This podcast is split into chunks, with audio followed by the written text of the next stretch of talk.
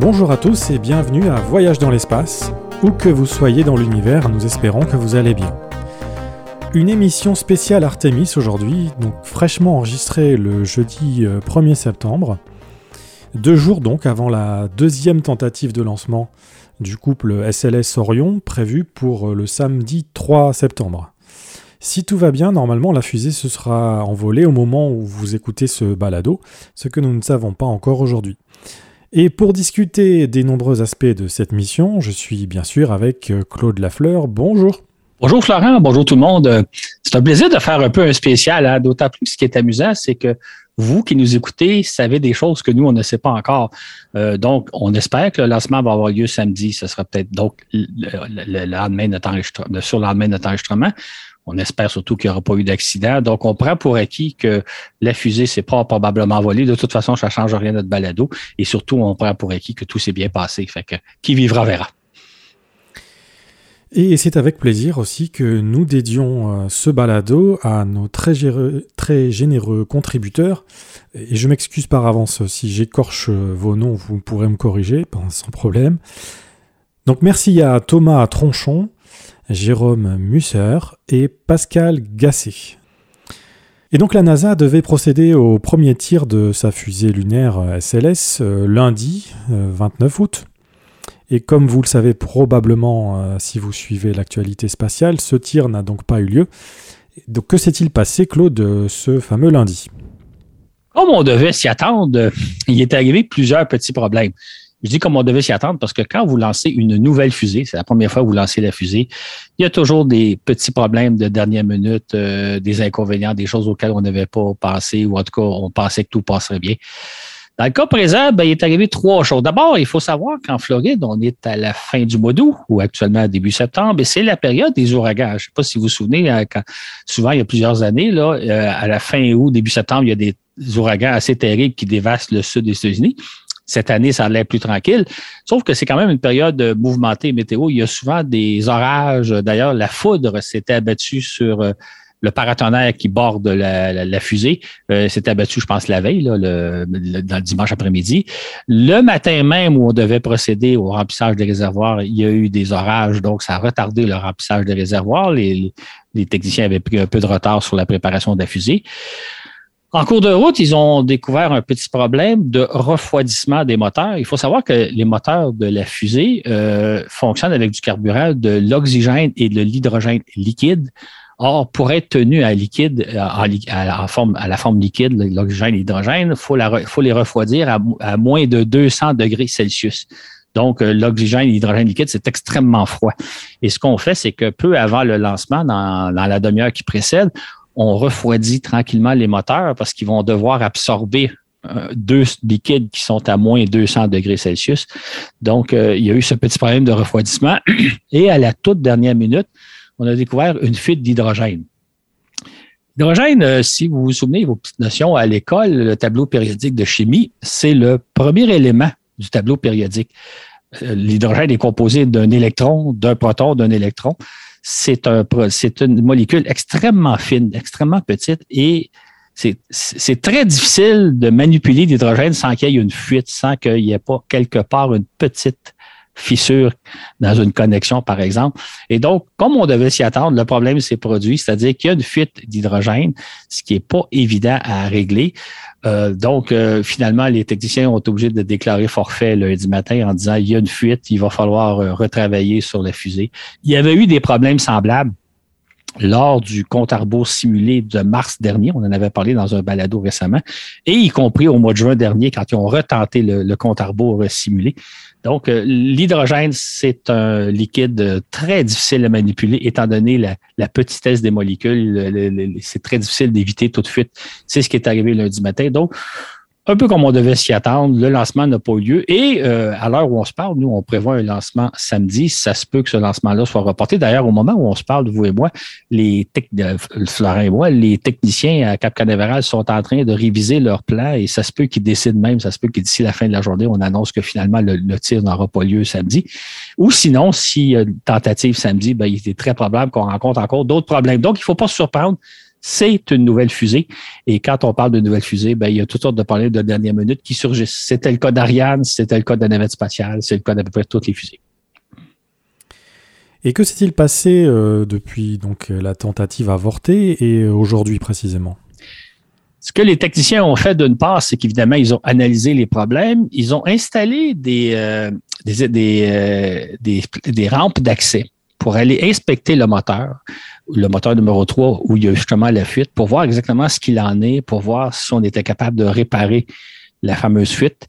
Euh, et c'est donc ce qu'ils ont procédé au cours de la journée de mardi, mercredi. Ils sont allés inspecter le moteur. Au moment où on se parle, justement, ils font un rapport au responsable de la mission. Est-ce qu'on a pu repérer exactement où était la fuite? Est-ce qu'on a pu la colmater? Ou est-ce qu'il va peut-être falloir tout simplement ramener la fusée dans son hall d'assemblage, dans le fameux VAB, le véhicule Assembly Building, le grand, grand hangar de 52 étages, pour peut-être réparer la fusée. C'est pour ça qu'actuellement, au moment où on se parle, il y a une analyse du problème et ça se peut que, que le lancement n'est vraiment même pas tenté d'avoir lieu euh, samedi. Donc, euh, on en est là. Euh, on a inspecté, on a tenté de colmater la fuite. Évidemment, on n'a pas les informations, nous, est-ce qu'ils ont est-ce qu'ils sont parvenus à régler le problème ou le problème existe encore? donc, c'est là qu'on en est. Et par en, préparant donc ce lancement de lundi, la NASA avait procédé à quatre tests. Et est-ce qu'elle aurait eu intérêt à en faire un cinquième de test justement pour éviter ce genre de problème juste avant le lancement? Ce qui est, embêtant, hein, c'est que dans les, les, comptes à simulés qui ont été faits avant, ils n'ont pas pu les compléter jusqu'à la. Ils voulaient, là, quand ils ont fait des comptes à rebours au, au mois de mars et au mois de juin, il vous laisse rendre jusqu'à T-10 secondes. T-10 secondes, c'est le moment où vous allumez les moteurs. Et dans les deux cas, ils n'ont pas réussi ils sont pas parvenus à T-10 secondes. Je pense qu'au mois de juin, ils sont parvenus à une minute euh, du lancement et ils ont dit, bon, c'est suffisant comme test, euh, on a les informations dont on a besoin. Sauf qu'on s'est rendu compte qu'effectivement, euh, le, lundi matin, euh, tout, n'avait pas été réglé. Euh, là, c'est comme une question de on, espère que tout va bien se passer. Malheureusement, on a vu lundi matin, mais ça, c'était pas surprenant. Moi, j'aurais parié 50% de chances que la fusée ne s'envole pas lundi matin. Et c'est très probable que ça volera pas non plus ce, samedi. Ça fait partie du lancement d'une toute première fusée. J'ouvre une parenthèse. Si j'avais pu, j'aurais aimé ça assister au lancement, mais je savais que le lancement était tellement incertain qu'il y a des bonnes chances que je me serais rendu en, Floride. Euh, je serais revenu de Floride bredouille parce qu'un premier lancement, ça peut, ça peut prendre plusieurs semaines. Donc, ça fait partie de la... C'est normal. Oui, on pense à tous ces gens qui s'étaient massés euh, lundi pour voir décoller la fusée. C'est bien ceux qui habitent pas très loin, ils peuvent regarder, mais ceux qui ont pris la peine de prendre l'avion, comme ça aurait été mon cas, ça doit être assez décevant. J'ouvre une parenthèse en disant que j'ai eu la chance dans ma vie d'assister à deux lancements de navettes spatiales. Ça s'est très bien passé dans les deux cas, mais je connais des gens qui se sont rendus deux, trois fois et qui n'ont jamais vu la, navette décoller à cause justement d'un problème de dernière minute. Ça fait partie des risques du métier, si je peux dire. Et donc on voit souvent, ou on entend souvent euh, que SLS euh, est donc la fusée la plus puissante, ou en tout cas on la compare souvent à, Saturne V. Euh, et donc comment est-ce qu'on peut comparer ces, deux lanceurs? Absolument. D'abord, euh, oui, on peut les comparer pour, à plusieurs niveaux. D'abord, dans les deux cas, ce sont des fusées lunaires. Ce sont des, les seules fusées qu'on a conçues jusqu'à maintenant pour envoyer des équipages vers la Lune. Enfin, il y a eu la fusée russe N1 dont on a déjà parlé. Donc, déjà là, ils ont sensiblement la même mission. Elles se ressemblent. Euh, donc, c'est des fusées linéaires, contrairement à la navette spatiale qui est un véhicule en parallèle. Euh, chacune a la hauteur d'un édifice de 32 étages, donc 98 euh, mètres de haut. Quand vous y pensez 32 étages, je ne sais pas où vous habitez, essayez de trouver dans votre environ un immeuble qui mesure une trentaine d'étages. Euh, moi, j'en ai dans mon, dans mon, j'habite au centre-ville de Montréal, il y en a plusieurs. C'est très impressionnant de penser une fusée qui a la hauteur d'un édifice de 32 étages. L'autre aspect intéressant de la fameuse fusée, c'est si vous la regardez, vous avez, vous avez l'impression que ça ressemble un peu à la navette spatiale. C'est-à-dire que d'abord, l'étage au centre, l'étage principal, est jaune-orange comme le réservoir, le gros réservoir de la navette spatiale. Et de chaque côté de cet étage-là, il y a deux fusées à poudre. C'est pas un hasard si ça ressemble à la navette spatiale, puisque l'étage, le premier étage de la fusée est conçu à partir des réservoirs de la navette spatiale, le fameux réservoir rouille qu'on on a tout refait, là, c'est pas juste une modification, mais on s'est inspiré du réservoir extérieur de la navette pour former le premier étage de la fusée. Et de chaque côté, on a accolé deux fusées à poudre qui sont très semblables à celles qui propulsaient la navette spatiale. Il y a une différence près c'est que les fusées de la, les fusées à poudre de navette spatiale étaient, étaient composées de quatre segments. Celles-ci sont composées de cinq segments, donc elles sont plus puissantes, elles vont fonctionner un peu plus longtemps pour propulser la fusée au décollage. Donc, on a quelque chose qui ressemble à la navette spatiale, une des différences, par contre, c'est que dans le cas de la navette spatiale, l'orbiteur était accolé sur le côté de la fusée. Là, on revient un peu à la formule Saturne 5, c'est-à-dire que c'est au sommet de la fusée SLS qu'on place une capsule, la capsule Orion, qui et on pourrait dire la, digne descendante des capsules Apollo. Ça ressemble assez à une capsule Apollo en plus gros parce qu'entre autres, il va y avoir quatre personnes à bord et non pas trois. Donc, on a affaire à une fusée qui, qui est un mélange de la navette spatiale et de la fusée Saturne V, puisqu'elle ressemble plus à une fusée Saturne V tout en utilisant les techniques de la navette spatiale. Autre petite, euh, petit leg de la navette spatiale, c'est qu'il y a les deux fusées à poudre qui propulsent la fusée. Il y a également à la base du premier étage quatre moteurs fusées qui sont des moteurs fusées qui ont servi au lancement de la navette spatiale, qu'on a modifié en conséquence. Dans le cas des moteurs de la navette spatiale, ils étaient réutilisables. C'est les moteurs qui étaient à la queue de l'orbiteur, qui revenaient se poser sur Terre. Dans le cas présent, on a pris donc euh, ces moteurs-là, on les place à la base du premier étage, qui ne seront pas récupérés. Donc, pour eux, c'est leur dernière mission. Donc, on a affaire à une fusée qui a la hauteur d'un édifice de 32 étages, qui pèse 2600 tonnes au décollage et qui a une poussée de 4000 tonnes au décollage. C'est 15% de plus que la fusée Saturne V. La fusée Saturne V, c'est la fusée la plus puissante qui a jamais été lancée avec succès. Là, on a une fusée qui est 15% plus puissante et c'est à peu près 30% plus puissant qu'un décollage de navette spatiale. J'en ai vu deux dans ma vie, c'était assez impressionnant. J'imagine que fusée dont la puissance est 30% de plus, ça doit être assez spectaculaire. Oui, donc justement, quel va être le genre de spectacle auquel on peut assister, que ce soit en direct ou bien sur les images, avec un engin pareil ça va être extraordinaire. D'abord, euh, je repasse à un lancement de Saturne 5 que j'ai jamais vu en personne parce que j'étais trop jeune. Euh, une poussée de 3500 tonnes, une fusée qui a une poussée de 3500 tonnes, donc euh, à peu près deux fois la navette spatiale ou pas tout à fait. Ça doit être très, très impressionnant. Par contre, une fusée Saturne 5, ça faisait relativement peu de, gaz d'échappement au départ. on, voit tout un panache de fumée, mais la navette spatiale en faisait beaucoup plus à cause des fusées à poudre. Et cette fois-ci, ce qu'on a à faire, c'est le mélange des deux. Là, je dirais le meilleur des deux mondes. Vous avez la puissance de la Saturne V et vous avez avec les deux fusées à poudre de la navette. Ça va donner un spectacle euh, beaucoup plus imposant que ce qu'a été le lancement de Saturne V, qui était déjà un spectacle extraordinaire, et évidemment plus imposant que celui de la navette spatiale. Ça doit être très impressionnant de voir s'envoler comme ça une SLS, justement parce que on a affaire à la fois à la puissance d'une Saturne V ajoutée au fusil à poudre de la navette spatiale. Ça doit être un spectacle incomparable. Euh, j'ai été très impressionné par un lancement de navette. Ça doit être tellement, ça doit être peut-être deux ou trois fois plus impressionnant celui de la fusée SLS. J'ajouterai une parenthèse en disant, quand vous assistez à un lancement de navette spatiale, la première chose que vous avez le goût, c'est d'en revoir un autre parce que c'est tellement impressionnant. Vous aimeriez qu'on en lance une. C'est un peu comme les feux d'artifice. Hein. Vous envoyez un, vous dites, ben, j'en veux un deuxième, j'en veux d'autres. Malheureusement, il faut attendre souvent plusieurs mois avant qu'on en lance une autre. Dans le cas de la SLS, ça va être la même chose. Les gens qui vont voir ça, surtout en personne, là, sur place, ils vont vraiment avoir un spectacle euh, jamais vu. Et probablement que ça va durer quelques minutes et après ça, on va dire, on, on voudrait avoir le revoir une fois de plus, mais ça ne sera pas le cas.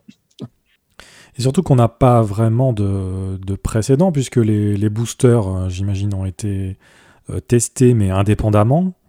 Euh, les, quatre moteurs ont été mis à feu aussi, mais indépendamment. Donc l'ensemble, on ne sait pas vraiment ce que ça va donner. Ça va être une première. Quand il y avait eu le premier lancement d'une Saturne V en 1967, les, immeubles de presse où il y avait les journalistes qui étaient situés à peu près, je pense, à deux kilomètres, qui étaient des fabrications euh, plus ou moins en bois, en carton, euh, s'était mis à branler et, les studios étaient en train de tomber en morceaux tellement la vibration et le son avaient été puissants. Probablement qu'on peut s'attendre à quelque chose de semblable, mais euh, probablement que les studios sont fabriqués un peu, plus solidement aujourd'hui. Mais les, journalistes qui avaient assisté au premier lancement de la Saturn V avaient été absolument renversés. On peut penser que ça va être encore le cas aujourd'hui pour ceux qui sont sur place. Évidemment, pour nous qui allons le voir euh, à la télévision, sur Internet, parce que ça vaut, vraiment la peine de voir un lancement direct. Hein. C'est sûr que vous allez pouvoir avoir une reprise plus tard, mais c'est un peu comme voir une partie de foot ou une partie de hockey. connaissant déjà le, pointage, ça enlève beaucoup de charme quand vous voyez en direct. Fait que j'invite fortement les gens euh, à, prendre la peine de le regarder soit à la télé ou sur Internet. Ça va diffuser un peu partout. Voir un lancement direct, c'est pas comme voir un lancement en différé comme une, comme une partie de foot ou de hockey. Et donc, euh, qu'est-ce que, en, dehors de, ce qui rejoint SLS euh, et Saturne, qu'est-ce qui les différencie?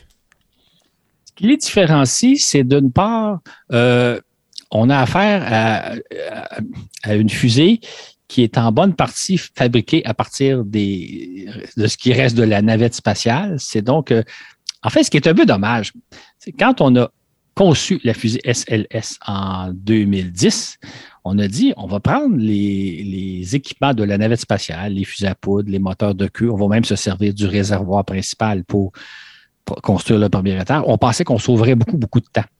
Malheureusement, ça a pris 12 ans pour en arriver au premier tir. Euh, donc, euh, ça a été beaucoup plus long que ce qu'on avait prévu. Pourtant, on prend des équipements qui ont déjà été utilisés. Dans le cas de la Saturne V, il a fallu développer tout à partir de zéro.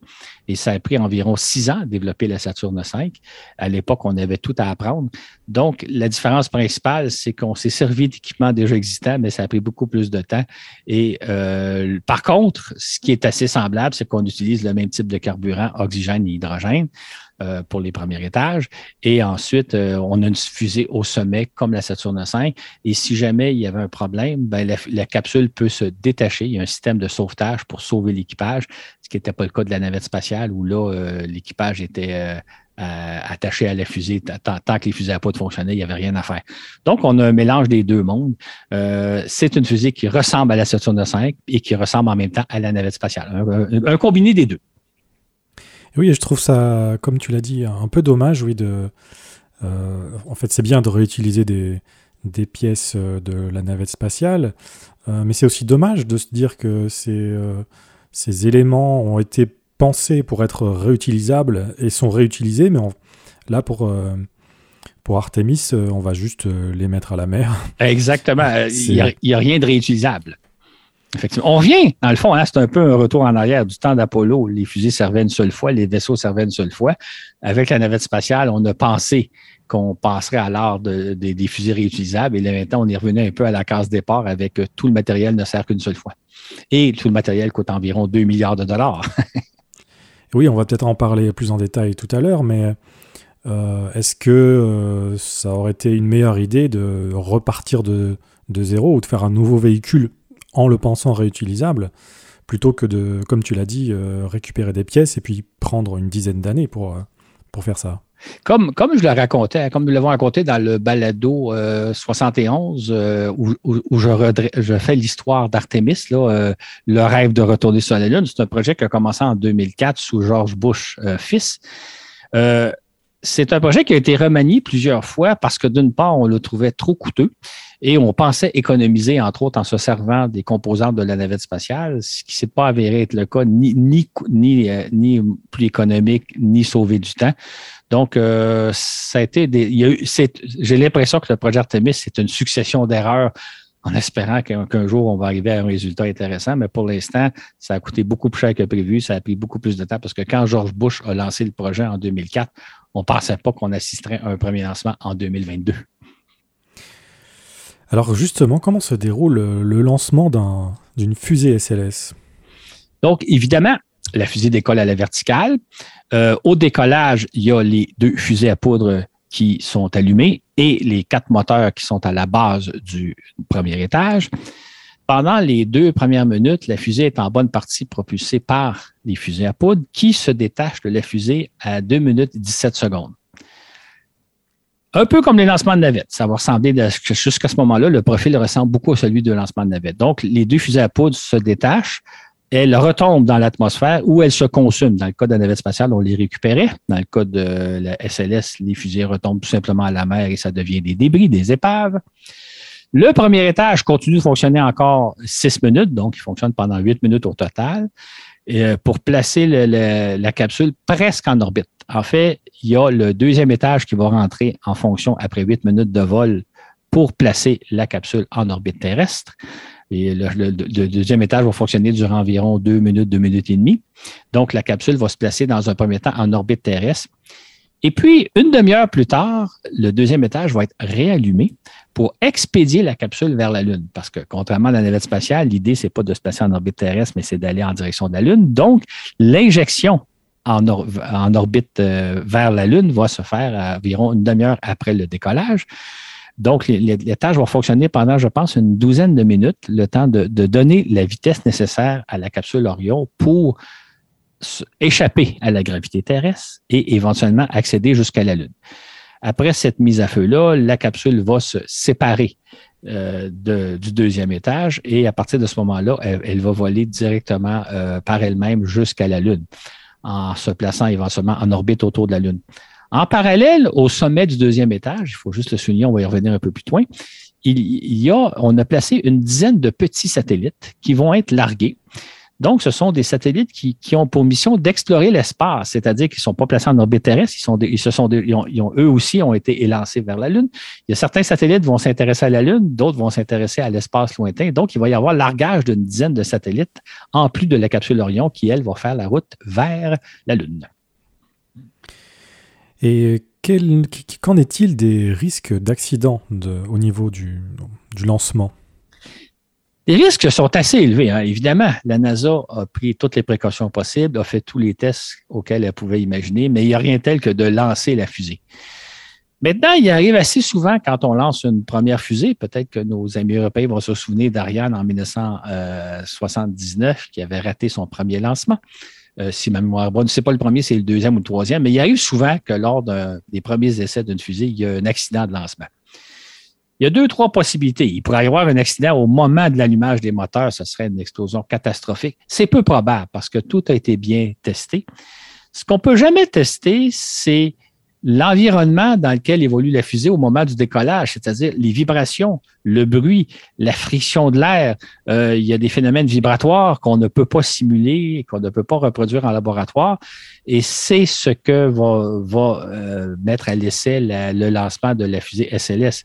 Donc, il y a des possibilités qu'après une ou deux ou trois minutes de décollage, la fusée se désintègre. C'est arrivé dans le passé. Ce sera probablement pas le cas. L'autre possibilité, c'est qu'il y a des problèmes de moteur, qu'un ou deux moteurs euh, cessent de fonctionner en cours de vol. Euh, et là, à ce moment-là, la fusée n'a pas la puissance nécessaire pour se rendre jusqu'en orbite et elle retombe sur Terre. C'est pas en soi dangereux parce que tout le lancement se déroule au-dessus de l'océan. Donc, euh, on aurait une masse importante qui tomberait quelque part dans l'océan, probablement Pacifique. Donc, il y a une possibilité non négligeable que la fusée n'atteigne pas l'orbite terrestre. Évidemment, ce serait l'échec de la mission. Euh, sinon, ben, la fusée pourrait se placer en orbite, mais pas être en mesure d'expédier le vaisseau vers la Lune. Donc, le vaisseau resterait en orbite terrestre. On peut donc, il y a donc une série d'étapes qui fait que c'est pas certain que tout va bien fonctionner et que la capsule Orion va être bel et bien expédiée vers la Lune.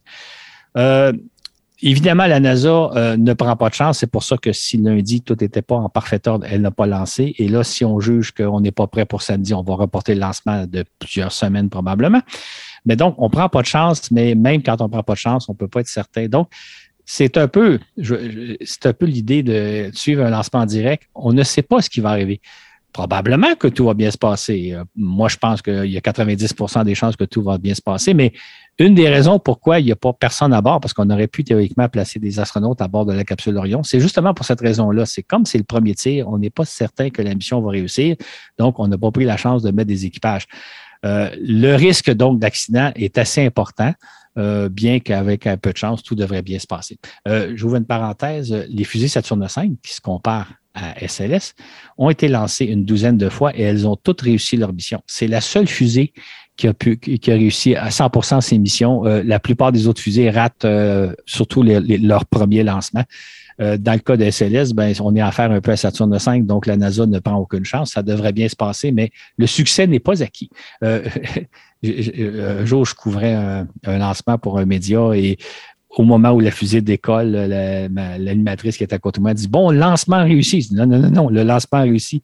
Le lancement n'est pas réussi au moment où la fusée décolle de la Terre. Le lancement est réussi au moment où elle se place en orbite et ça, ça prend environ une dizaine de minutes. Donc, il faudrait être patient pour voir si le lancement est réussi. Et donc, dans le cas quand même probable où euh, le, lancement se passe correctement, quel va être le but de la mission Artemis 1 Le but de la mission Artemis 1, il tient en trois étapes. Le premier, c'est de réussir le lancement. C'est évidemment l'objectif numéro un parce que si on manque le lancement, tout le, reste ne suit pas. Donc, premier objectif, réussir le lancement. Ça devrait se passer dans les, la, disons, dans la première heure parce qu'il y a d'abord la mise en orbite terrestre, puis après ça, il y a les lancements vers la Lune. Donc, ça, c'est la première étape. Le deuxième objectif du but, c'est de tester le véhicule Orion, la capsule Orion, à bord de laquelle il aurait pu y avoir un équipage. Et là, euh, la mission euh, va durer une quarantaine de jours. Pendant une quarantaine de jours, on va soumettre la capsule Orion à une série de manœuvres et aussi elle, elle fait goûter l'espace, l'environnement spatial, qui est un environnement extrêmement rigoureux, comme je l'ai souvent expliqué dans des balados. Donc, c'est de de tester la capsule durant une quarantaine de jours. Et au terme de la mission, c'est de ramener la capsule sur Terre. Et là, euh, quand euh, une navette spatiale revient sur Terre euh, pour se placer en orbite autour de la Terre, il faut aller à la vitesse de 28 000 km/h. Ça veut dire que vous rentrez dans l'atmosphère terrestre à la vitesse de 28 000 km/h.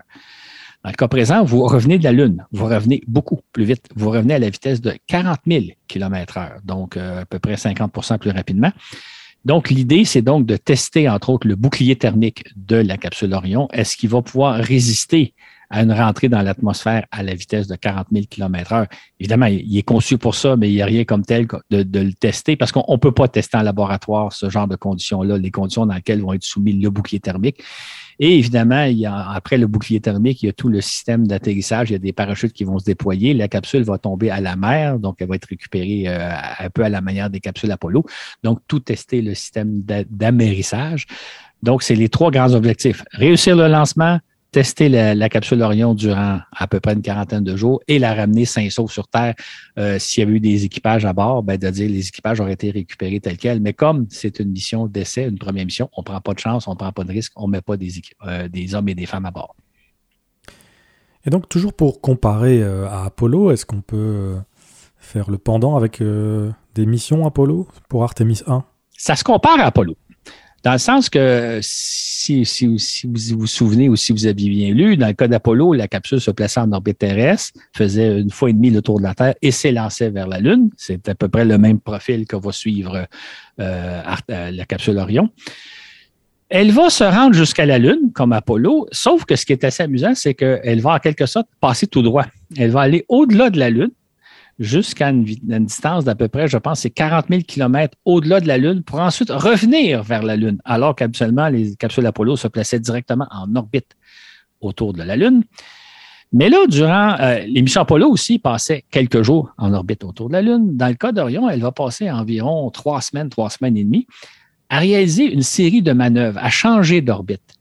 Et ça, c'est pour tester à la fois ces, systèmes de navigation et ces systèmes de propulsion. Est-ce qu'on peut la manœuvrer comme on le veut? Parce qu'il faut savoir qu'au départ, Orion, c'est une capsule qui est conçue pour explorer ce qu'on appelle l'espace profond, c'est-à-dire même pour aller au-delà de la Lune. À une certaine époque, on avait comme projet d'envoyer un équipage près d'un astéroïde, explorer un astéroïde qui aurait été évidemment beaucoup plus loin que la Lune. Donc, Orion est conçu pour explorer l'espace lointain où les conditions sont encore, il fait encore plus froid, où les conditions, il y a encore davantage de radiation. D'ailleurs, c'est un des objectifs de la mission de voir il y a des mannequins à bord de d'Orion, et quand je dis des mannequins, ce pas des jolies demoiselles, c'est des petits robots qui vont tester les niveaux de radiation pour voir s'il y avait un équipage qui donc s'éloignait de, la Lune comme le va le faire Orion, est-ce que les équipages seraient bien protégés contre les radiations? Donc, c'est ça qu'on va faire pendant une quarantaine de jours, de, vérifier qu'Orion peut bien fonctionner. Et après ça, on va la ramener sur Terre. Là, c'est à peu près le profil d'une cabine Apollo, c'est-à-dire que c'est la rentrée dans l'atmosphère, sauf que là, ça va se dérouler un peu différemment. Elle va, en quelque sorte, pénétrer une première fois dans l'atmosphère pour perdre une certaine vitesse, ressortir de l'atmosphère et revenir dans l'atmosphère pour se poser. Cette manœuvre-là a deux buts. D'une part, de dissiper un peu plus doucement la chaleur qui va se dégager au moment de la rentrée dans l'atmosphère. Et ça permet aussi de piloter littéralement la capsule. Dans le cas d'Apollo, les capsules se posaient relativement en plein milieu de l'océan. Euh, pour être certain qu'ils n'arriveraient pas en terre ferme. Dans le cas d'Orion, on va se poser juste au large de San Diego, en Californie, à quoi, une centaine de kilomètres, je pense. Donc, il faut viser précisément le point d'impact pour pas, pas arriver au sol. Il n'est pas conçu pour se poser sur le sol. Donc, on, on va pouvoir piloter avec plus de précision Orion qui va faire qu'on peut la récupérer au large de la Californie, ce qui coûte moins cher parce que là, on a pas besoin de déployer des équipes de marins en plein milieu du Pacifique. Donc, euh, l'idée, c'est de est-ce qu'on est capable de contrôler, de piloter la capsule pour qu'elle se pose en un point très précis de, l'océan où on va la récupérer? Donc, je dirais qu'à 80% le profil ressemble à une mission Apollo, puis il y a 20% de différence. Euh, le, fait, par contre, qu'on va beaucoup plus loin dans l'espace, qu'on passe beaucoup plus de temps, et la rentrée de l'atmosphère va se dérouler d'un peu différemment. Et question bête, euh, si on est capable de viser un point précis, pourquoi choisir euh, la côte ouest plutôt que la côte est où se fait le lancement? C'est pour des raisons de mécanique, c'est que pendant que la, Orion va évoluer, la Terre va tourner sur elle-même. Et au moment où on est rendu à rentrer, on préfère se poser. D'ailleurs, il, y a, moins de. Il y a moins d'obstacles en se posant dans le Pacifique parce qu'on pourrait se poser un peu plus au large que quand on se pose au, large de la Floride, il y a les îles, il y a Haïti, il y a Cuba, il y a les, îles, euh, euh, différentes îles et tout. Fait que c'est une région un peu plus difficile. Et c'est surtout une autre raison, c'est la, la saison des ouragans. Il y aura peut-être des ouragans dans la région au sud de la Floride, alors que le Pacifique est un peu plus, comme son nom l'indique, un peu plus pacifique. Et tu, tu, avais dit que la mission allait durer une quarantaine de jours, ce qui, euh, comparé aux missions Apollo, est bien plus grand, surtout pour la première mission.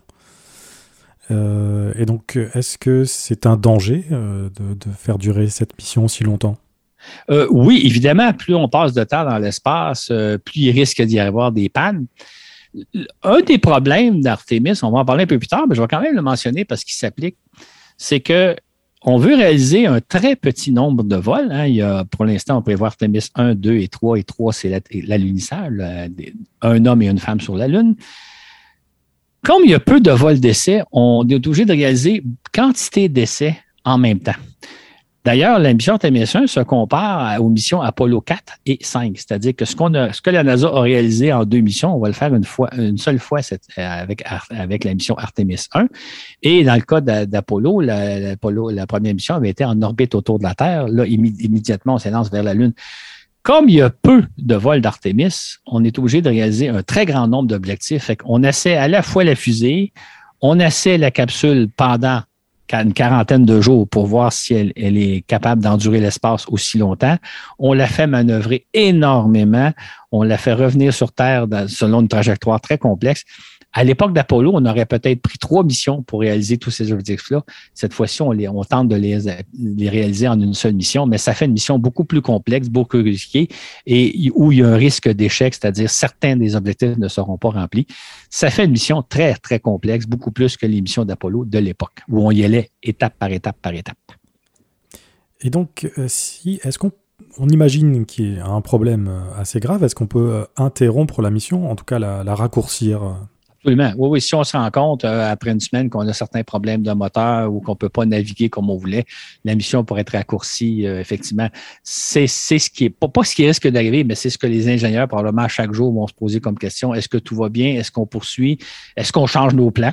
Euh, on, pourrait faire un parallèle. Euh, on, a tous euh, vu le, lancement du télescope Webb euh, à Noël dernier, puis le déploiement du télescope qui a été une opération extrêmement complexe au cours du mois de janvier, février, mars, où tout s'est parfaitement déroulé. Hein. Ça a été, c'est une, une réussite absolument remarquable, la mise en œuvre du télescope Webb on est un peu dans la même situation où on a une mission très ambitieuse. Bon, dans le cas présent, on peut changer nos plans. Dans le cas de web, ce n'était pas le cas.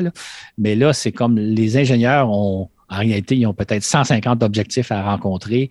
Euh, ça se peut qu'ils en laissent tomber quelques-uns en cours de route, dépendamment comment les choses vont passer. C'est pour ça que le, plan de départ de la mission de lundi passé était un vol de 42 jours. Il pourrait que si on la lance euh, samedi ou dans quelques semaines, que le plan change un peu, que la mission soit un peu plus courte ou différente ils vont s'ajuster selon les conditions euh, du moment. Et la fusée SLS, comme tu l'as dit, euh, transporte aussi euh, une dizaine de mini-satellites. Et euh, tu disais que, a priori, leur mission était vouée à l'échec, c'est-à-dire? C'est exactement ce qu'on rapporte. Il faut, expliquer deux, trois choses. D'abord, il y a donc à, bord de la fusée SLS une dizaine de petites sondes qui ont à peu près la grosseur d'une boîte à chaussures chacune, qui pèsent à peu près une dizaine de kilos chacune. Évidemment, chacune a sa forme, chacune a ses caractéristiques, mais ça donne une idée. Imaginez plus ou moins un petit engin que vous pourriez tenir dans vos mains. Certains ont pour mission d'aller étudier l'environnement lointain, donc ils vont être lancés dans l'espace euh, en orbite autour du Soleil pour étudier les radiations, l'environnement, l'environnement spatial. D'autres vont aller observer la Lune, donc euh, analyser entre autres certaines composantes à la surface lunaire. Une va tenter de se poser sur la Lune. On appelle ça un atterrissage semi-dur, c'est-à-dire que ce n'est pas un impact, mais ce ne sera pas non plus aussi doux que l'atterrissage d'un module lunaire. Donc, c'est une sonde japonaise qui va tenter de se poser. Euh, d'autres vont étudier. Il y, a, une sonde qui est équipée d'une voile et on espère la guider vers un astéroïde. Donc, c'est une mission de, de pilotage, de voir est-ce qu'on est capable de construire une petite sonde de la grosseur d'une boîte chaussure qu'on est capable de guider dans l'espace. Donc, il y a toute une série d'opérations très intéressantes. Maintenant, on, s'attend à ce qu'à peu près toutes vont échouer pour une raison très particulière et un peu bizarre. Ces sondes-là ont été placées à bord de la fusée SLS l'automne dernier, il y a presque un an.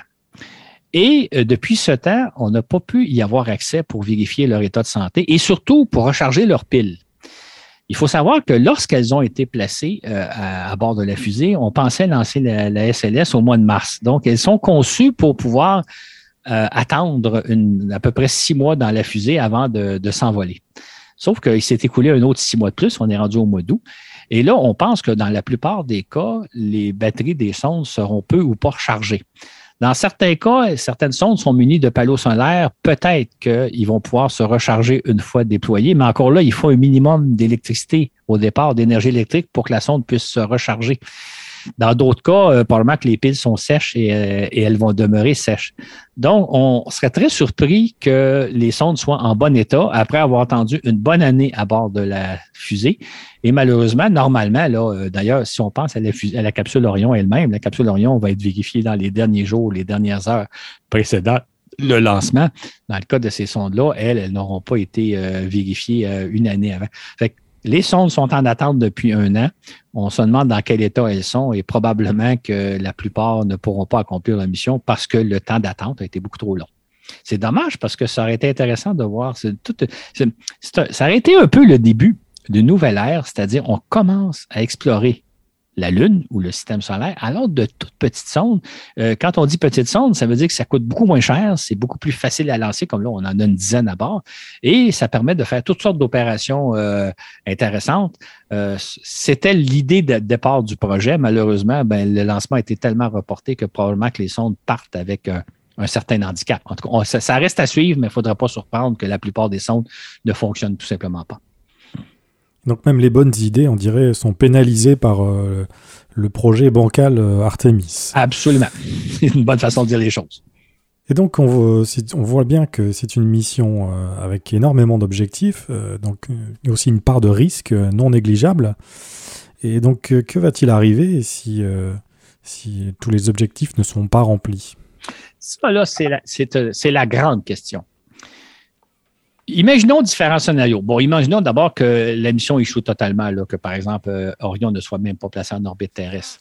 C'est sûr que ça, ça, remet en cause la deuxième mission. Euh, Artemis 2, pour, pour, le, situer, euh, le lancement est prévu en 2024 avec un équipage de quatre astronautes.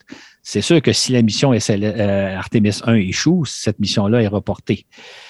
Le problème, probablement, on peut s'attendre à ce que la mission Artemis 1 réalise l'ensemble de ses objectifs. Peut-être 60, 70, 80, 90% de ses objectifs, mais pas tous les objectifs. Qu'est-ce que la NASA va alors décider? Est-ce qu'elle va décider de reprendre la mission, faire une espèce de mission Artemis 1A, euh, à ce moment-là, de reporter la mission Artemis 2, ou au contraire, euh, va-t-elle décider de dire on procède quand même à Artemis 2, même si tous les objectifs n'ont pas été rencontrés. Évidemment, il y a objectif et objectif. Il y a des objectifs mineurs de dire on n'a peut-être pas réussi à faire autant de manœuvres autour de la Lune qu'on aurait voulu. Ça ne compromet pas nécessairement la sécurité des astronautes et on peut lancer Artemis 2. Mais si jamais, par exemple, le bouclier thermique est endommagé et que la capsule est endommagée, là, on ne pourra pas lancer d'équipage. Donc, euh, ce qu'il faut un peu s'attendre, c'est qu'Artemis 1 est une mission très complexe. Il y a beaucoup d'objectifs à réaliser. La avec, si tout va bien, si tout va bien, la majorité des objectifs vont être réalisés, mais pas tous. Et qu'est-ce que va décider de faire la NASA compte tenu des objectifs qui vont avoir, euh, qui n'auront pas été réalisés? On a déjà un peu un avant-goût de ça. Euh, j'ai mentionné tantôt qu'au mois de mars et au mois de juin, on a procédé au compte à simulé du lancement de SLS. Euh, dans les deux cas, on espérait arriver à T-10 secondes au moment où on annule les moteurs. On n'y est pas parvenu. Mais entre autres, au mois de juin, la NASA a dit, ben, écoutez, on s'est rendu, je pense que c'est à une minute ou une minute et demie du décollage. Ça nous suffit, ça nous convient, on va procéder au tir. On est arrivé lundi passé, puis on s'est on rendu compte des problèmes de dernière seconde. Donc, euh, le fait de ne pas avoir rempli d'avoir rempli peut-être 99% des objectifs au mois de juin nous a quand même pénalisé euh, ce 29 août. Est-ce qu'il n'arrivera pas la même chose au terme de la mission Artemis 1? Est-ce qu'on ne dira pas on a rempli 90, euh, 95% des objectifs? Qu'est-ce qu'on fait avec Artemis 2? Évidemment, euh, un, des, un des talons d'Achille du programme Artemis, c'est que préparer un lancement, c'est extrêmement long et coûteux. Hein. Le prochain lancement Artemis 2 est prévu pour dans deux ans. Est-ce qu'on recommence la mission Artemis 1 et donc décaler d'autant tout le programme? Ou est-ce qu'on y va de l'avant même si on n'a pas rempli tous les objectifs? Ça va être la grande question que va devoir se poser la NASA. Surtout si la mission est dans l'ensemble un succès, mais qu'il y a certains objectifs de pas remplis. Parce qu'évidemment, si on a affaire à un important échec, ben, ça reporte tout à, plus tard. Là. ça pourrait même amener la, fin du programme si jamais il y avait un échec au décollage, par exemple. ça va être à suivre de voir.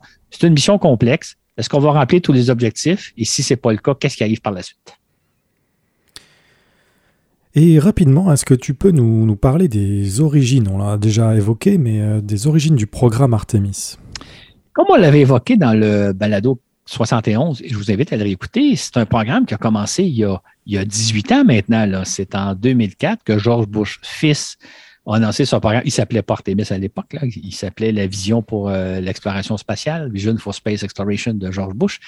L'idée, c'était d'amener des humains sur la Lune pour l'année 2020.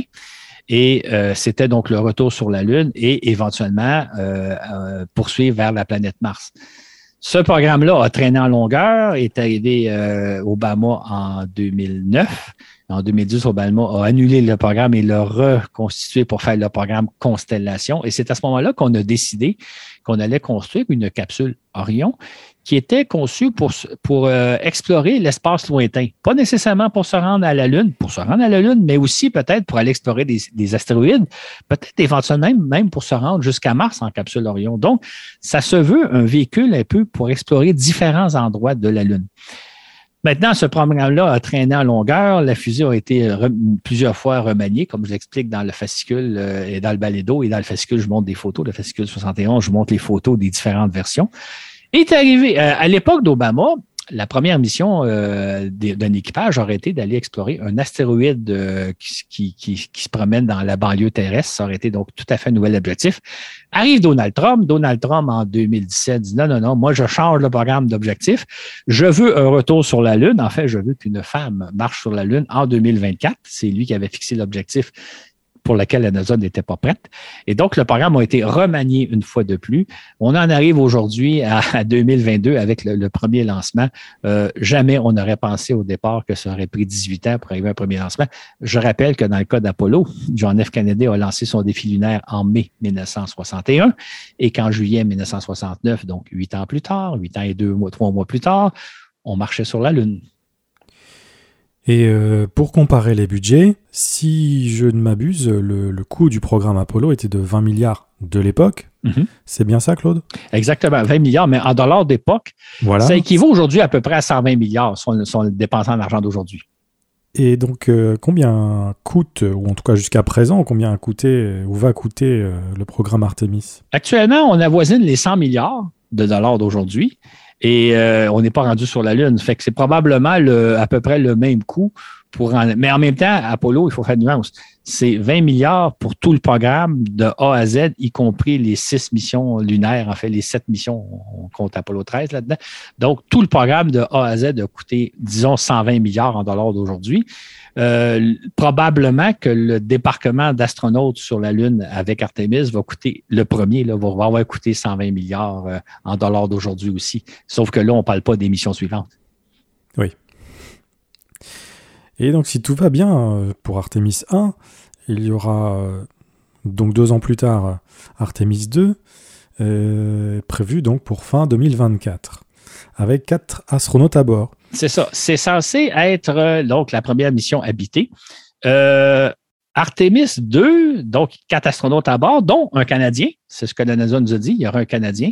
Et euh, on peut penser que David Saint-Jacques espère être à bord. Mais il y a trois autres Canadiens dont vous ne connaissez pas les noms parce qu'ils n'ont jamais encore volé, qui sont aussi en attente. Donc, actuellement, on a quatre astronautes au Canada. Il y en a un des quatre qui a une chance d'aller sur la Lune à bord d'Artemis 2. Donc, euh, si vous êtes David Saint-Jean, vous avez une chance sur quatre de vous rendre à la Lune. euh, Peut-être question que les gens se posent. Qui décide qui va, quel Canadien va être à bord? C'est la NASA qui décide. C'est toujours la NASA qui décide. Donc, euh, on peut proposer, euh, mais c'est pas le Canada qui va décider lequel de ces quatre représentants va aller, c'est la NASA. Cette mission-là, Artemis 2, ça ressemble à la mission Apollo 8. On en a souvent parlé, Apollo 8, hein, c'est la fameuse mission où les trois astronautes ont passé Noël autour de la Lune. Euh, pour revenir sur Terre, là, ils se sont pas posés. Ils ont fait euh, dix fois le tour de la Lune pour revenir. Ça a été la, première expédition vers la Lune qu'on a réalisée. Une mission évidemment de rêve. Moi, ça a été le moment où j'ai eu mon coup de foudre pour l'espace. Donc, ça ressemble à ça. Euh, J'ouvre un détail. Hein. Euh, on parle d'Artemis 1, on parle d'Artemis 2, on parle d'Apollo 8. C'est-à-dire qu'avant Apollo 8, il y a eu, disons, si on compte, une façon de compter, sept missions préparatoires. Dans le cas présent, il y en a eu juste une et en espérant que celle-ci remplisse tous ses objectifs. Donc, cette mission-là est prévue pour dans deux ans, 2024, mais c'est fort probablement plus 2025 qu'il va y avoir, sinon même davantage. Donc, c'est ça, le, programme avance quand même très, très lentement. Et donc, si on poursuit le programme, on aurait Artemis 3 en 2026, cette fois. Et avec quelle mission?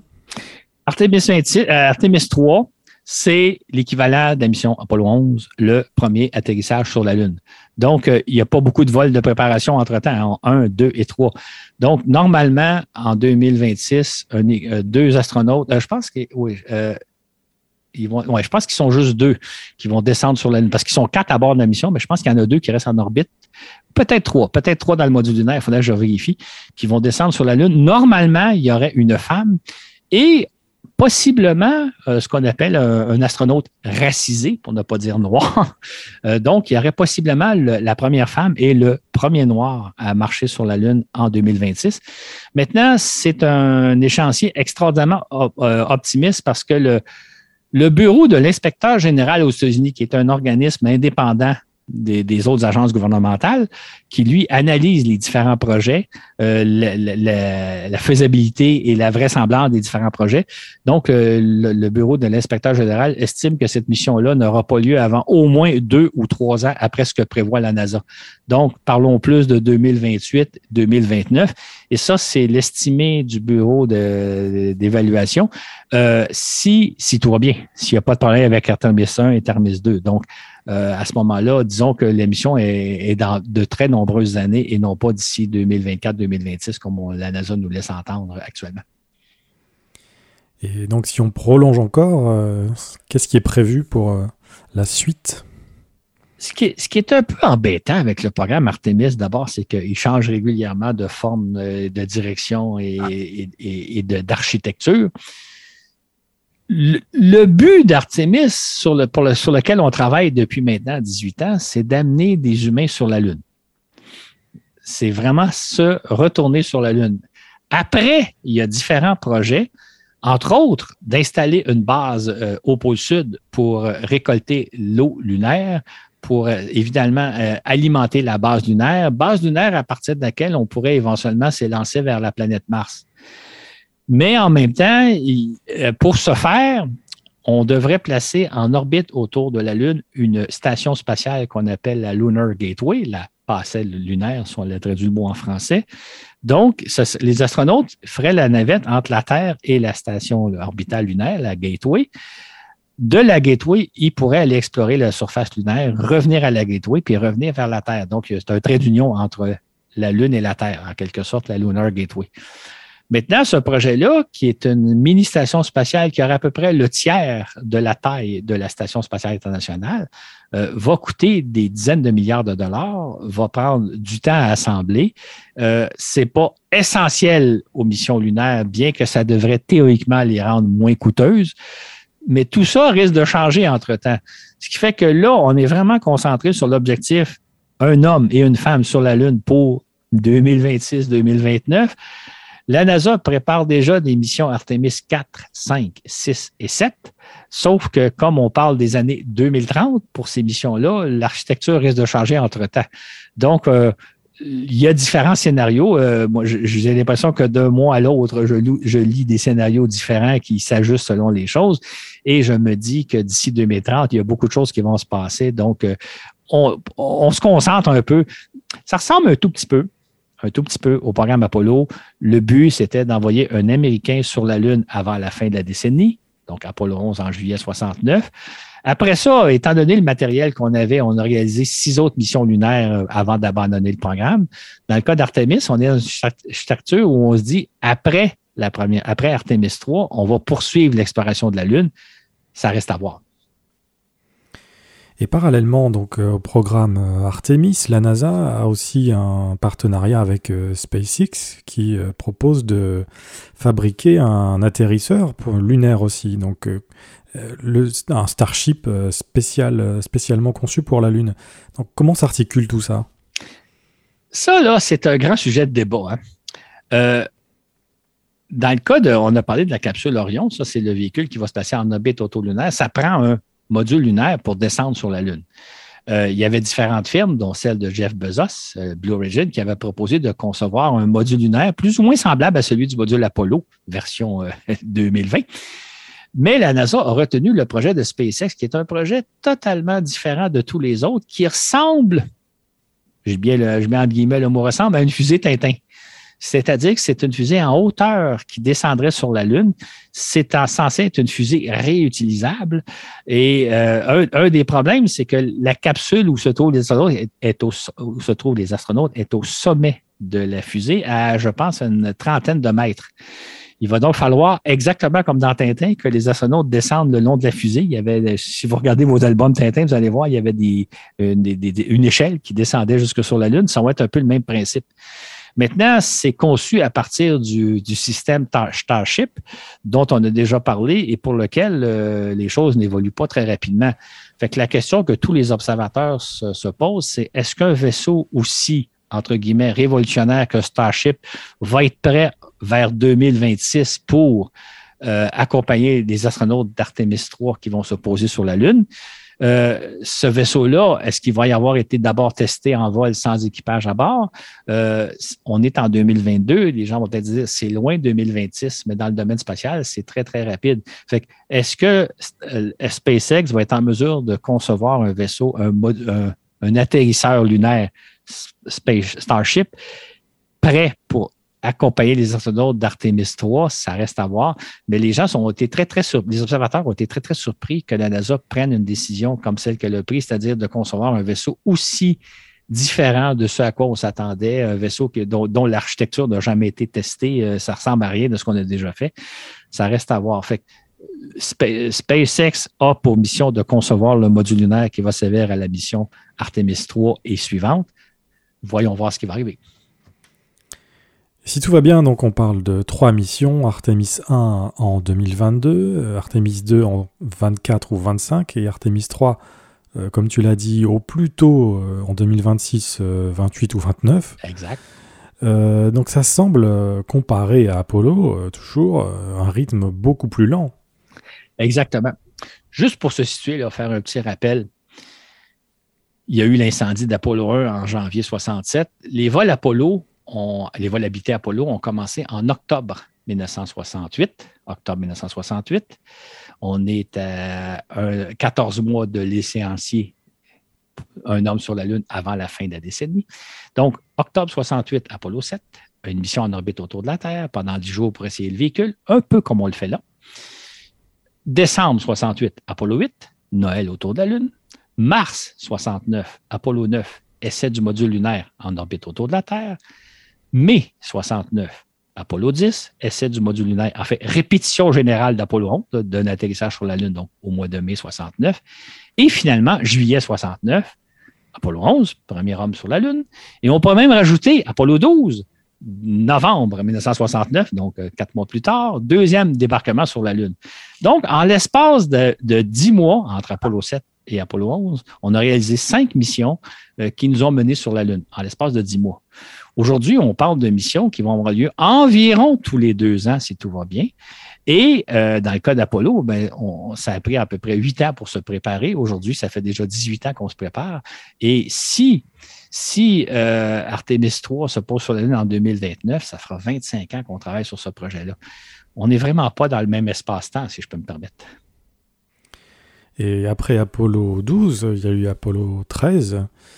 Euh, où déjà le public s'était lassé à l'époque. Donc on va peut certainement risquer, euh, avec l'ampleur de, du délai entre les missions, euh, d'avoir le même effet. Exactement. En fait, ce qui est amusant, parce que moi, j'ai vécu évidemment l'émission Apollo 7 à 11 euh, à un rythme absolument euh, remarquable et pourtant rendu au troisième, euh, troisième atterrissage, troisième tentative d'atterrissage, Apollo 13, les gens étaient déjà lancés. C'était pas mon cas, soit dit en passant, moi je le suis. Moi, j'étais passionné, là, mais la plupart des gens. Pourtant, ça faisait à peine un an, un an et demi qu'on explorait la Lune. Imaginez maintenant, effectivement, dans le cas d'Artemis, si les missions ont lieu à tous les deux, trois ans, et, euh, et, fait que là, à ce moment-là, je pense que rendu à Artemis 4 ou Artemis 5, les gens vont s'être lancés depuis longtemps. D'autant plus qu'il y a un autre handicap important qui est majeur. Dans le cas des missions Apollo, à chaque fois, on allait explorer un nouveau site. Les six missions qui se sont posées, c'était six endroits différents de la Lune. On avait droit à des paysages différents. D'ailleurs, à chaque fois que les astronautes se posaient sur la Lune, la grande question, c'est qu'est-ce que ça a de l'air, le paysage autour d'eux? Et si on regarde le paysage d'Apollo 15, ça n'a rien à voir avec le paysage d'Apollo 11. Dans le cas d'Artemis, on prévoit d'aller toujours à la même place, c'est-à-dire euh, au pôle sud de la Lune, dans un endroit où il y aurait au fond de, profonds cratères de l'eau. Donc, les astronautes d'Artemis 4, 5, 6, 7 vont toujours explorer le même site. Fait moi, je me dis, si les gens se sont lassés après deux ou trois atterrissages sur la Lune, euh, qu'est-ce que ça va être dans le temps d'Apollo? Qu'est-ce que ça va être aujourd'hui? Surtout que dans le cas d'Apollo, bon, le, hasard a mal fait les choses, là, mais les gens se sont un peu plus intéressés à Apollo 14 et 15, étant donné l'accident d'Apollo 13, ça a rajouté un certain intérêt. Mais si Apollo 13 avait été une réussite, euh, je pense que peu de gens se seraient intéressés à Apollo 14, 15, 16, 17. Donc, euh, ça, c'est un des handicaps d'Artemis, c'est que les choses évoluent tellement lentement et on va toujours explorer le même site lunaire. Donc, moi, j'ai bien peur que le public va se lancer. Surtout qu'on l'a mentionné tantôt, mais les missions Artemis vont coûter à peu près 2 milliards de dollars. Donc, possiblement qu'après Artemis 3, quand on aura envoyé un homme et une personne racisée sur la Lune, très possible que le public et le Congrès américain se disent, bon, ben, on a atteint notre objectif, euh, on a d'autres choses à faire avec les milliards que coûte le programme. Et pour continuer d'évoquer les faiblesses euh, du programme Artemis, euh, on peut éventuellement parler des, risques qui sont, selon toi, plus grands que pour le programme Apollo? Absolument. Pour la simple raison, comme j'ai mentionné tantôt, on parle d'Apollo 8, premier vol euh, à la Lune, euh, Apollo 11, euh, premier atterrissage. C'est-à-dire que dans le cas d'Apollo, on a réalisé de nombreuses missions d'essai, certaines sans équipage, là, les, missions Apollo 4, 5 et 6. Il n'y avait pas d'équipage à bord. On a, on a, par exemple, testé le module lunaire en orbite terrestre avec Apollo 9. Puis, en orbite. Puis, on a fait une répétition générale. Donc, toutes les opérations d'Apollo 11 ont été faites à bord d'Apollo 10, lors d'Apollo 10, sauf évidemment l'atterrissage sur la Lune. Donc, on prenait le temps de bien tester le matériel. Dans le cas d'Artemis, ben, c'est 1, 2 et 3. Euh, donc, euh, entre autres, euh, normalement, lors d'Artemis 3, on va se servir d'un tout nouveau module lunaire, le, Starship de SpaceX, qui n'aura pas été testé. Euh, donc, c'est d'ailleurs l'Artemis 1, pour moi, est un exemple intéressant. C'est une mission extrêmement complexe dans laquelle il y a beaucoup, beaucoup d'objectifs parce que justement, on a un seul vol pour réaliser un grand nombre d'objectifs. Alors que dans le cas d'Apollo, chaque vol avait une série d'objectifs, mais ce n'était pas des missions aussi complexes. Donc, pour moi, c'est comme de penser qu'avec Artemis 3, alors que le, le, vaisseau aurait été très, très peu testé, on va envoyer un équipage sur la Lune c'est presque de la folie. D'ailleurs, si jamais un jour il y a eu un accident, et je ne le souhaite vraiment pas, les commissions d'enquête vont dire à quoi avez-vous pensé de ne pas tester comme il faut le matériel, comme vous l'avez fait dans le cas d'Apollo? Donc, euh, les risques, les risques de l'émission que la mission Artemis 1 ne réussissent pas sont beaucoup plus grands que la mission, par exemple, Apollo 4, parce qu'elle est beaucoup plus complexe. Les risques de la mission Artemis 3 euh, ne réussissent pas sont beaucoup plus grands que ceux d'Apollo 11, parce que justement, l'équipement n'aura pas été testé aussi euh, avec autant d'attention que dans le cas d'Apollo. C'est un programme beaucoup plus risqué qu'Apollo. C'est drôle de dire ça, parce qu'on pourrait dire que 40, 50 ans plus tard, on devrait faire des choses moins risquées. C'est le contraire. Et chaque mission va coûter aussi euh, extrêmement cher, voire plus cher qu'Apollo. Ben, c'est ça. Hein? Étant donné que euh, vous, vous, en faites peu de missions, vous devez vous assurer du succès maximal. Donc, tout coûte beaucoup plus cher à faire. Euh, si vous, si vous, je ne sais pas en Europe si c'est comme ça, mais chez nous, là, aujourd'hui, les choses prennent énormément plus de temps à faire que dans les années 60. Euh, je donne toujours l'exemple. Euh, à Montréal, en l'espace de trois ans, trois ans et demi, dans les années 60, on a construit tout un système de métro, le fameux métro de Montréal. en bonne partie, il a été conçu en trois ans, trois ans conçu construit en trois années et demie. Aujourd'hui, on peut, on, rénove des rues, on change les aqueducs, les, ça, ça prend trois ans juste rénover une rue, alors que dans les années 60, on pouvait construire tout un métro pendant ce temps-là. Dans le cas d'Artemis, c'est un peu la même chose. Là. Euh, des fois, les gens se demandent pourquoi ça prend tant de temps. Ben, c'est ça, c'est que tout est plus complexe, tout est plus long. Euh, dans le cas d'Artemis, comme je le raconte dans le balado 71, euh, ben, le programme a été remanié plusieurs fois, ce qui fait que les choses prennent énormément de temps et quand ça prend énormément de temps, ben, ça coûte énormément cher. Et est-ce que le fait aussi que le programme Artemis existe en partie pour sauvegarder des emplois américains, est-ce que ça va être utile justement pour le spatial américain ou bien est-ce que c'est seulement un levier politique? C'est beaucoup un levier politique. D'ailleurs, quand, George Bush a lancé son projet en, en 2004, c'était un peu pour faire diversion. on est au lendemain des événements du 11 septembre, on est dans l'armée américaine est en Irak, est en Afghanistan, puis tout ça. Puis là, George Bush s'est dit, ben, je pense qu'on va essayer de faire rêver. D'ailleurs, c'est une année électorale, 2004. Donc, je pense qu'on va faire rêver un peu les gens en disant, et si on retournait sur la Lune pour éventuellement s'en aller vers Mars? Donc, euh, c'était avant tout un projet politique. Et si on pense plus récemment à Donald Trump, quand Donald Trump a dit, ben moi, je, je réoriente le projet pour, aller, pour retourner sur la Lune, parce qu'entre-temps, Obama avait changé de la direction du projet. Et je veux qu'une femme marche sur la Lune avant 2024. Et comme j'ai expliqué dans un des balados, euh, je pense que c'est balado 71, pourquoi 2024? Ben, si Donald Trump aurait été réélu, Dieu merci, ça n'a pas été le cas. S'il avait été réélu, ben, ça aurait été un peu la fin de son mandat. Donc, il espérait probablement qu'une femme, la première astronaute à avoir marché sur la Lune, viendrait faire un tour à la Maison-Blanche pour lui serrer la main. Donc, on est beaucoup plus dans la, politique que le l'exploration spatiale. Par ailleurs, il y a toute une cohorte de gens qui se passionnent pour l'espace, qui rêvent qu'on retourne sur la Lune, qui rêvent qu'on envoie des humains sur Mars. Euh, rêve que je ne partage pas. Là, j'en ai parlé dans le balado 93 sur homme ou robot. Euh, moi, j'ai des réticences là-dessus, mais c'est sûr qu'il y a des gens qui disent que ça, serait fantastique de voir des humains retourner sur la Lune. Euh, il y a des gens, je pense, qui n'ont pas vécu le programme Apollo. Ils espèrent revivre avec Artemis un peu le même genre de, phénomène. Mais là, on n'est pas dans l'exploration rationnelle de l'espace. On est dans, le rêve, on est dans la romance, si je peux dire.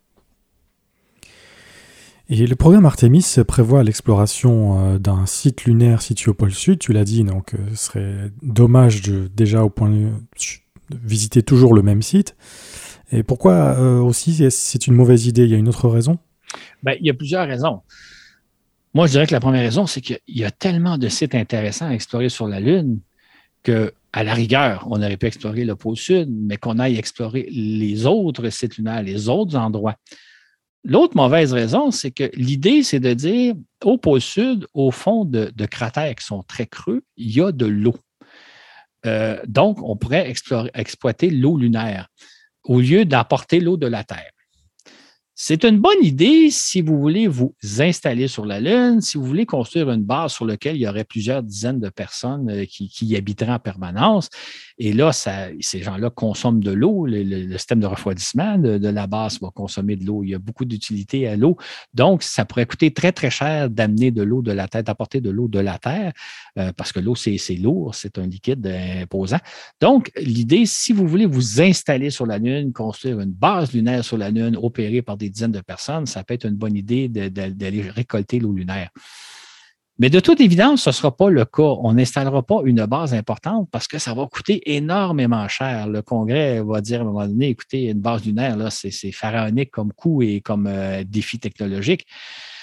À la rigueur, on va retourner quelques fois sur la Lune, faire des, des explorations. À mon avis, il va coûter beaucoup moins cher d'apporter l'eau avec nous parce que dans le cas de, de l'eau au pôle sud, il faut tout construire l'infrastructure pour aller récolter l'eau au fond d'un cratère. Et l'eau, là, c'est pas, il n'y a pas un lac d'eau dans lequel vous descendez un, seau, chercher l'eau et la ramener en surface. L'eau est mélangée au sol lunaire. Euh, et l'eau, elle est, sous forme de glace, donc elle est très dure. Le, sol qui contient l'eau est probablement dur comme du, du ciment, comme de l'asphalte. Il va falloir briser ce sol-là, ramener le sol qui est au fond de profonds cratères pour traiter, pour en extraire l'eau ça va demander une infrastructure très coûteuse. Si vous avez de grands besoins d'eau, ça peut être rentable, mais si vous n'avez pas de grands besoins d'eau, il vaut bien mieux l'apporter euh, euh, depuis la Terre. Et moi, je ne crois pas qu'on va installer une base lunaire euh, avec, euh, je ne sais pas, des dizaines de personnes sur la, en, permanence maintenues sur la Lune. Donc, c'est totalement inutile d'aller. L'eau, là, elle n'est pas juste en surface puis dire euh, vous récoltez un peu de sol, vous traitez le sol et vous avez de l'eau. C'est beaucoup plus complexe que ça. Et on n'aura pas ce besoin-là. Pour moi, c'est absurde de s'installer sur le, le, pôle sud. À l'arrière, ça aurait pu être un endroit intéressant à visiter. Mais il y a tellement d'autres endroits aussi intéressants, sinon beaucoup plus à visiter un peu partout de la Lune. J'aurais aimé plus un projet un peu à la nature d'Apollo, c'est-à-dire que chaque mission explore un nouveau site et, entre autres, explore des sites de la face cachée. On sait qu'on a très, très, très peu. Enfin, on n'a pas du tout exploré la face cachée, ni à l'aide de robots. Vous allez me dire, il y a la sonde chinoise qui s'est posée, mais elle s'est posée à la limite de la face cachée et pas en pleine face cachée. Donc, on n'a vraiment pas actuellement exploré la face cachée. On a tellement d'endroits sur la face visible qu'on n'a pas non plus exploré. Je trouve ça navrant qu'on se concentre sur le, site sur le pôle sud où l'idée, c'est d'aller récolter de l'eau alors qu'on n'en aura pas besoin de tant, de tant d'eau ça, étant donné ce qu'on va faire. Et tu en as parlé rapidement, mais la NASA nous dit que cette mission est euh, la première étape euh, d'une éventuelle conquête de Mars. Mais est-ce qu'on en est bien là? Ça, j'avoue que ça me choque un peu. Euh, si vous avez suivi un peu les, les communiqués de la NASA, ben, ce que la NASA nous raconte depuis ces dernières semaines, en disant que Artemis, c'est le premier pas vers la conquête de Mars, parce que le but de la NASA, c'est d'amener des humains sur la planète Mars. Euh, écoutez, on, est tellement loin de la planète Mars. Euh, si on pense que ça nous a pris 18 ans pour arriver à lancer une, première mission sans équipage vers la Lune, de 2004 à aujourd'hui, si on imagine que, pour être optimiste, que le premier pas de l'homme sur la Lune va avoir lieu en 2026, donc 22 ans après l'annonce de George Bush. Imaginez ce que ça va être d'envoyer un équipage sur Mars, le temps que ça va prendre, l'argent que ça va prendre. Si ça nous a pris 22 ans pour retourner sur la Lune, en étant optimiste, ça va nous prendre au moins tout ce temps-là, sinon 30-40 euh, ans pour retourner sur Mars. Fait quand la NASA nous dit ça, là, c'est le premier pas pour aller sur Mars, euh, peut-être, là, mais c'est quoi Mars? Euh, je pense, moi, je sais que je ne serai pas vivant quand on va retourner sur Mars, puis probablement que Florent va être à la retraite depuis très, très longtemps. L'autre chose, c'est que aller sur Mars, la cabine Orion, qui est conçue pour faire des vols dans l'espace lointain, euh, c'est minuscule, hein? c'est gros comme une petite pièce tout au plus. Imaginez-vous passer six mois, huit mois dans une capsule comme ça pour vous rendre à Mars. Je pense qu'il n'y a aucun être humain qui serait capable de, survivre ça. Je pense qu'un éventuel projet de Mars comprendrait un, module supplémentaire pour, faire un peu plus d'espace. Il y aurait la capsule plus un module habitable, par exemple, mais qui serait peut-être grande comme une cuisinette. Mais je veux dire, l'équipement qu'on est en train de développer n'est pas n'est pas adéquat pour aller vers une mission vers Mars. Ça va prendre un tout autre objectif. D'ailleurs, euh, je mentionnais dans le balado 93 sur euh, homme ou robot, euh, si on voulait préparer une mission Mars, peut-être que la première étape, ce serait de maintenir des astronautes à bord de la station spatiale durant deux ans. Parce que jusqu'à date, on maintient des équipages normalement pendant six mois de temps à bord de la station spatiale. Il y a quelques hommes qui sont restés jusqu'à une année mais on n'ose pas maintenir des équipages. Euh, par exemple, on pourrait prendre un duo, deux hommes ou euh, un homme, une femme, n'importe quoi, qui, qui demeurent dans la station spatiale durant deux ans, deux ans et demi, le temps de faire une mission martienne, juste pour voir au niveau humain, au niveau physiologique, au niveau psychologique. Est-ce qu'on peut maintenir des humains dans l'espace durant euh, deux ans pour l'équivalent d'un vol vers Mars? Euh, à bord de la station spatiale, qui est beaucoup plus spacieuse qu'un vaisseau martien, euh, qui offre des commodités, ne serait-ce que quand vous êtes dans la station spatiale, vous observez la Terre. La Terre est un spectacle extraordinaire, nous ont dit les astronautes. Quand vous allez vers Mars, euh, vous quittez la Terre, vous faites route vers Mars pendant très, très longtemps. Il n'y a rien à voir par les hublots. Autrement dit, euh, dans le cas de Mars, vous allez être confiné dans un petit vaisseau où il n'y a pas autant de confort et il n'y a rien à voir comme dans le bord de la station spatiale. Or, dans le cas de la station spatiale, on n'ose même pas tenter l'expérience. Quand la NASA nous dit ça, c'est la première étape, comme si Mars était l'objectif qu'on atteindrait en 2032, 2035, c'est pas ça du tout, du tout. On est extraordinairement loin d'avoir des équipages qui vont s'élancer vers Mars. Mais la NASA nous dit non, non, ce que nous, nous préparons, c'est l'émission vers Mars, comme si l'émission martienne était prévue pour dans un avenir, euh, j'ose dire prévisible, disons d'ici une dizaine d'années. Ce ne sera pas le cas, malheureusement. Ça me choque un peu qu'on dise que c'est l'étape préliminaire pour aller à Mars parce que c'est tellement loin, Mars. Imaginez, là, si on, on envoyait des astronautes sur Mars en 2050, ce qui serait un échéancier assez viable qu'est-ce qui va se passer d'ici 2050? Où va en être le monde en 2050? C'est un échéancier qu'on ne peut pas imaginer, mais c'est probablement ça l'échéancier. Mais la NASA, elle, nous laisse entendre que non, non, non, une mission vers Mars, ça va être beaucoup plus tôt, alors que ça ne se peut pas être beaucoup plus tôt. Donc rendez-vous euh, pour ma retraite euh, dans 30 ans. C'est ça, exactement. J'espère qu'entre-temps, tu vas venir à mes funérailles. Et donc, euh, on l'a compris, et Claude, tu es assez critique et tu n'es pas le seul euh, envers ce, programme Artemis. Euh, mais on va tout de même se, réjouir de voir décoller la SLS. Et donc, est-ce qu'on a tort ou est-ce qu'on a raison de, de, critiquer comme ça ce programme? C'est une bonne question. En fait, euh, moi, évidemment, euh, je vais me réjouir de voir s'envoler SLS. Euh, je, vais être rivé à mon écran d'ordinateur quand elle va décoller et je souhaite un succès. Je vais suivre la mission avec beaucoup d'intérêt. Ça va être intéressant. Euh, par ailleurs, je dis toujours qu'on on vit une, période d'exploration spatiale extraordinaire, beaucoup plus qu'à l'époque d'Apollo, avec euh, ce que font les sondes spatiales euh, un peu partout à travers le système solaire, ce que font les sondes sur Mars. on pense au télescope Webb, les photos que nous envoie Webb, et encore, je dirais avec Webb, on n'a encore rien vu, le meilleur est à venir. On vit une époque extraordinaire. Mais par contre, au niveau des vols habités, et j'en ai parlé dans le balado 93, hommes ou robots, là, je suis beaucoup plus réticent parce qu'avec les hommes, on ne fait pas grand-chose. Ça coûte énormément cher et ça ne donne pas beaucoup de résultats. Euh. Donc, euh, je ne m'étendrai pas sur le sujet parce que j'en parle plus dans le balado 93. Mais l'idée, c'est qu'il faut faire la part des choses. D'accord, la mission Artemis, Artemis 1, ça va être très intéressant à suivre. Un lancement de fusée céleste doit être très spectaculaire. Je rêverais d'en voir un. Je ne sais pas si ça va me, ça va me donner. C'est quelque chose d'extraordinaire, mais il faut faire la part des choses entre l'idée de dire OK, on fait quelque chose de spectaculaire avec le lancement. Nous vivons une époque extraordinaire au niveau de l'exploration spatiale. Par contre, quand on parle de retourner sur la Lune, d'envoyer des humains sur Mars, donc, là, on tombe dans le rêve, là, on tombe dans quelque chose qui n'a pas nécessairement de sens. Donc, pour moi, moi, dans la vie, là, je dirais, enfin, en général, là, il n'y a rien de blanc, il n'y a rien de noir, tout est nuancé. Il y a des gens qui sont, par exemple, des euh, qui, n'ont qu'un seul point de vue, qui vont dire ben, tout est extraordinaire ou tout est mauvais. Pour moi, c'est rare que tout est extraordinaire et que tout est mauvais. Il y a du bon dans tout, puis il y a du moins bon dans tout. Fait que pour moi, le programme habité fait partie du moins bon. Le programme d'exploration de l'univers et du système solaire à l'aide de robots fait partie des choses extraordinaires. Et dans le cas de la mission Artemis 1, ben, pourquoi pas, euh, ne boudons pas notre plaisir. Je, je vais être aux anges quand je vais voir s'envoler la fusée. Mais en même temps, je trouve ça un peu navrant, ça, dans quoi on s'embarque et tout l'argent qu'on investit dans un programme qui n'aboutira probablement pas à grand, grand chose. Bien, j'imagine que tu vas suivre avec attention, comme d'habitude, la suite des événements. Exactement. Et euh, on aura peut-être l'occasion d'en parler euh, soit sur notre page Facebook ou peut-être que si jamais l'occasion se présente, on fera un autre euh, balado comme on vient de faire celui-ci. il était un peu improvisé, celui-ci.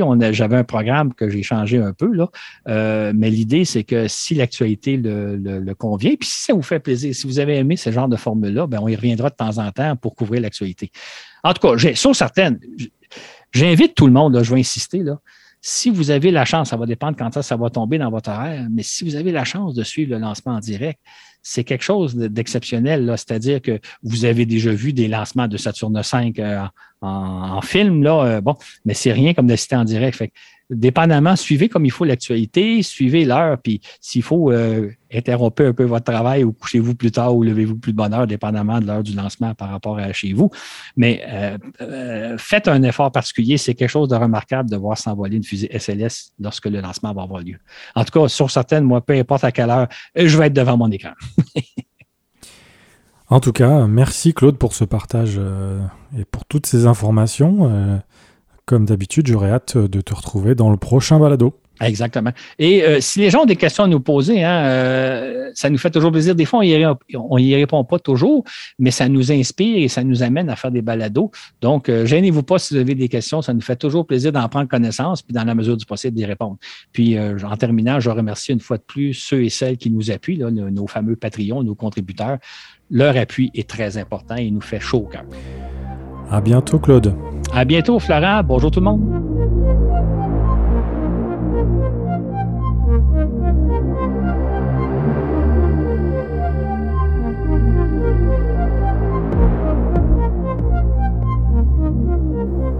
Nous voudrions souhaiter la bienvenue à nos nouveaux patrons qui nous ont récemment rejoints. Bienvenue donc à Gabriel Paquette, Jacques Guindon, Guillaume Lyon, Jean-François Paquin, Tu, Michel Remacle, Rosalie Chouinard et JF. Vous voilà maintenant euh, dans l'équipe d'Auvergne dans l'espace. Bienvenue à vous et merci encore. Et merci aussi à Marc Barrette qui prend un petit congé. Euh, voilà, qui nous a laissé un, un, très gentil message qui nous a fait chaud au cœur. Donc bon courage à toi Marc et à très bientôt dans l'équipe.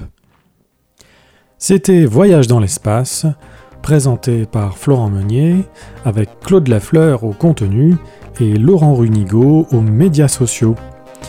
Sur ce, et où que vous soyez dans l'univers, à bientôt pour un autre voyage dans l'espace.